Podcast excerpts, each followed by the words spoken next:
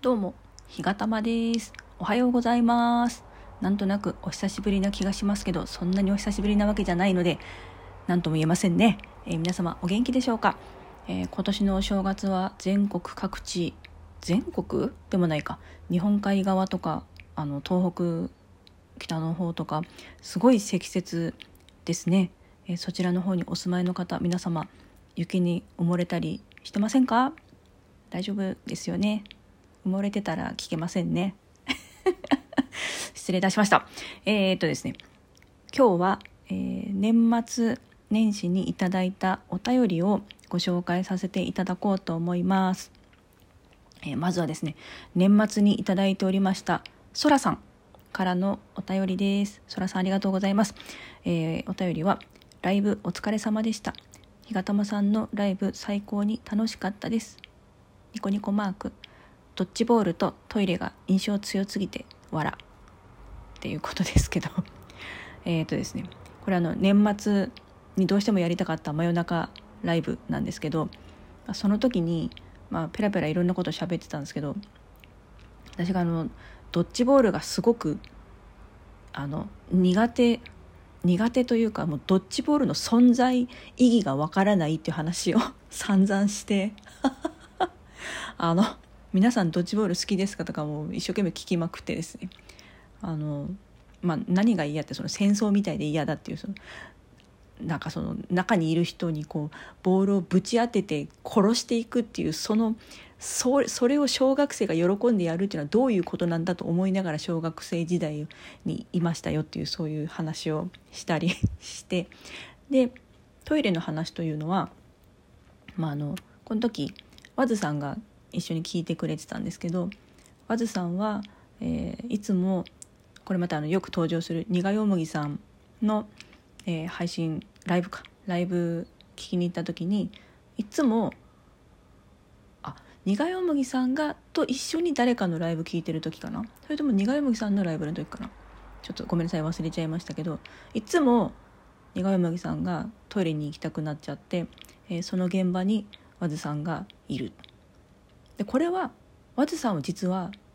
あのトイレの女神なんじゃないかっていう、まあ、その時の話の流れでそのような結論に至りましてですね、えそれをきっとそらさんはあの少しでも楽しいなって思ってくださったんじゃないかな。なんて心の広い方なんだろうと思っております。ありがとうございますそらさん。で、えーもう一通がですね、えーお年始年が明けてからいただいたメッセージでキャラモンさんです、えーキャラモンさんからのメッセージ読ませていただきます、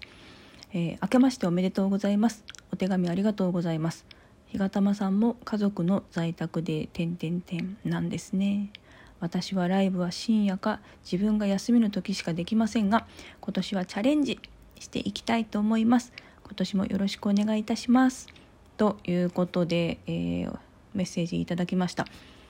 えーキャラモンさんの配信を聞いているとその家族が他のお部屋かなにいらっしゃる時に、えーこっそり収録をされてたんですけどあもうなんか家族がもうこっちに来そうなんで終わりますっていうようなすごく可愛らしい収録をされていてもうそれを聞いて思わず「あもう分かる分かる」と思ってあの私があのお便りを送らせていただいてその返信をわざわざいただきましてですね嬉しかったです。でキャラモンさん確かいい胃痛炎じゃなくてなんだっけ胃腸炎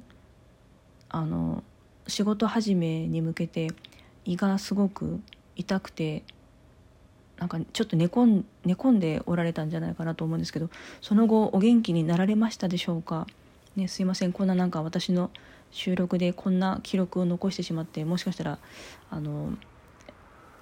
ごご気分を害されるかもしれませんけれどもあのどうぞ無理のないようにやっぱ、ね、健康第一ですからご自分の体をいたわってあのいただければればなと思います。ということで、えーキャラモンさんからですねあの元気の玉も一ついただきまして私とっても元気になりましたということで、えーありがとうございます。えー、今年もですね私もあの配信を聞かせていただいてうわ面白いとか素敵だなと思った時はあのお便りを